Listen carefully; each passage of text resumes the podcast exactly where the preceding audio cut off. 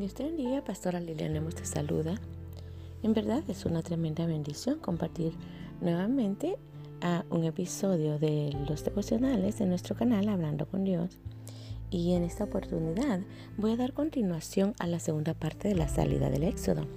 Y para ello vamos a remitirnos a la palabra de Dios en el libro de Números capítulo 33 y seguidamente vamos a ver el versículo 5.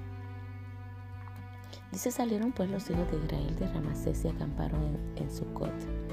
Y salieron de Sucot y acamparon en Etán, que está al confín del desierto.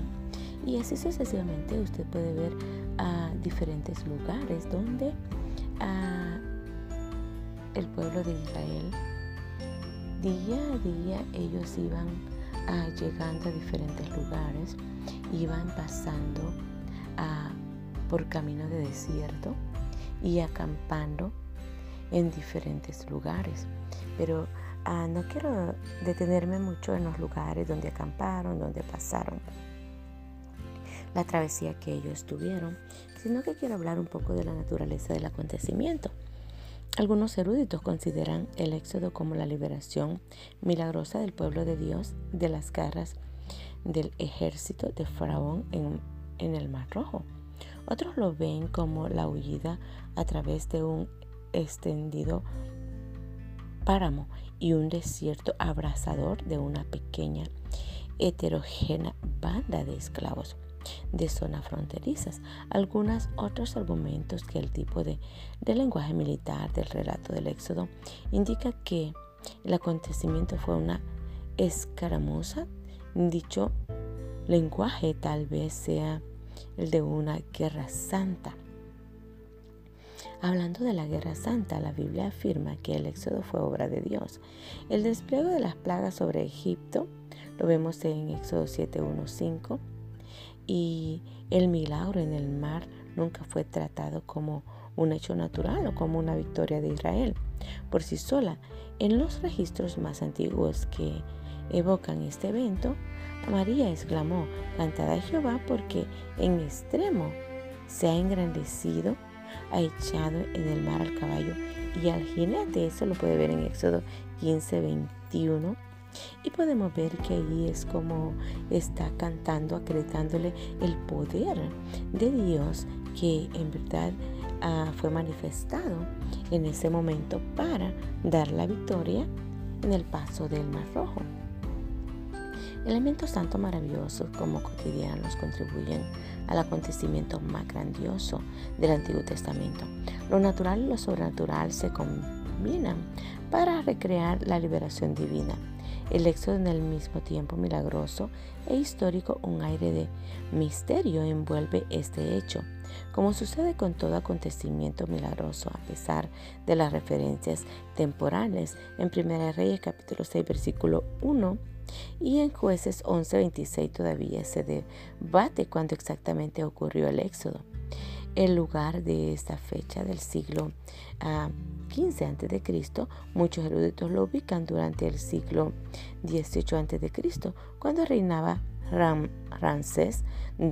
No sabemos con precisión dónde ocurrió, ya que el término hebreo tal vez haya querido decir Mar Rojo, tal, tal como lo conocemos ahora, o una de sus afluentes o mar de los juncos, cuya ubicación se desconoce, no sabemos quién ni cuántos participaron.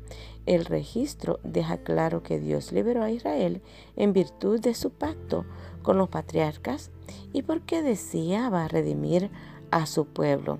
En verdad, eh, la salida del Éxodo habla de diferentes fechas, pero no quiero marcarme en las fechas, pero quiero enfatizar precisamente que en el Éxodo, Dios habla que hubo una redención para su pueblo y eso es lo que a nosotros como hijos de Dios tiene que importarnos porque a manera de conclusión yo quiero decirte que el éxodo fue obra de Dios y fue un hecho histórico donde participaron una nación sumamente poderosa y un pueblo oprimido. Dios actuó de manera redentora con poder, libertad y amor. Cuando el reino de Dios no llegaba, los profetas tardías comenzaron a esperar un segundo éxodo. Esta expectativa se cumplió espiritualmente en la obra redentora de Cristo. Podemos ver que la obra redentora de Cristo también ah, se ha manifestado en el tiempo ah, del Antiguo Testamento, porque a través de la libertad del pueblo de Israel podemos ver enmarcada ahí la obra redentora de Cristo, porque el pueblo de Israel estaba en esclavitud y luego a través de la salida del, del éxodo el pueblo fue redimido.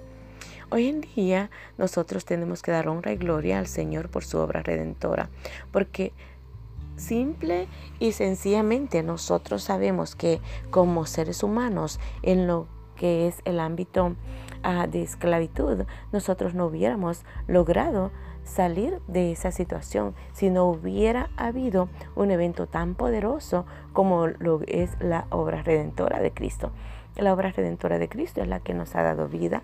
Esa obra redentora es la que hoy en día todavía en nosotros sigue teniendo a impacto a través de la sangre del cordero, a través de esa libertad, de ese perdón, de ese amor tan grande, a través del poder del Espíritu Santo de Dios, donde como pueblo, donde como seres humanos nos encontrábamos oprimidos, pero Dios actuó de manera redentora, con poder, libertad y amor para traer libertad a nuestro espíritu y traer salvación a nuestras vidas.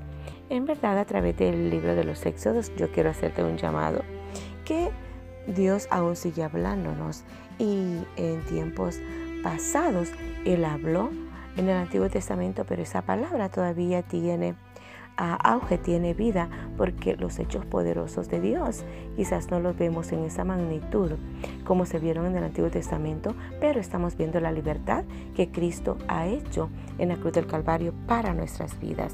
Ah, de verdad que quiero decirte que la sangre de Cristo todavía tiene esa vida por, a través de su obra redentora, la obra que Jesucristo mismo tuvo en la cruz del Calvario, esa obra redentora que Jesucristo tuvo en la cruz del Calvario para dar vida a todo ser humano y para traer salvación a la humanidad y al mundo entero. Por amor de verdad a nosotros, por amor a su pueblo, por amor al mundo entero, Jesucristo dio su vida en la cruz del Calvario. Y creo que aprendemos del Éxodo la esclavitud que vivió el pueblo de Israel y hoy en día si en algún momento tú te sientes todavía que no has entregado tu corazón a Cristo Jesús y estás viviendo una vida de esclavitud en pecado, quizás no similar como lo vivía, lo vivía el pueblo de Egipto, pero necesitas la libertad de Cristo Jesús a través de su sangre. Necesitas la libertad en tu espíritu, en tu alma y sobre todo que sea Dios limpiando y perdonando tu pecado. Ah, con todo, mi corazón de verdad quiero bendecirte con esta palabra y te digo que atesores en tu corazón y te acerques al amor de Dios y que abras tu corazón para que ese amor pueda entrar en tu corazón. Te bendigo en el nombre de Cristo Jesús, se te ama y hasta la próxima.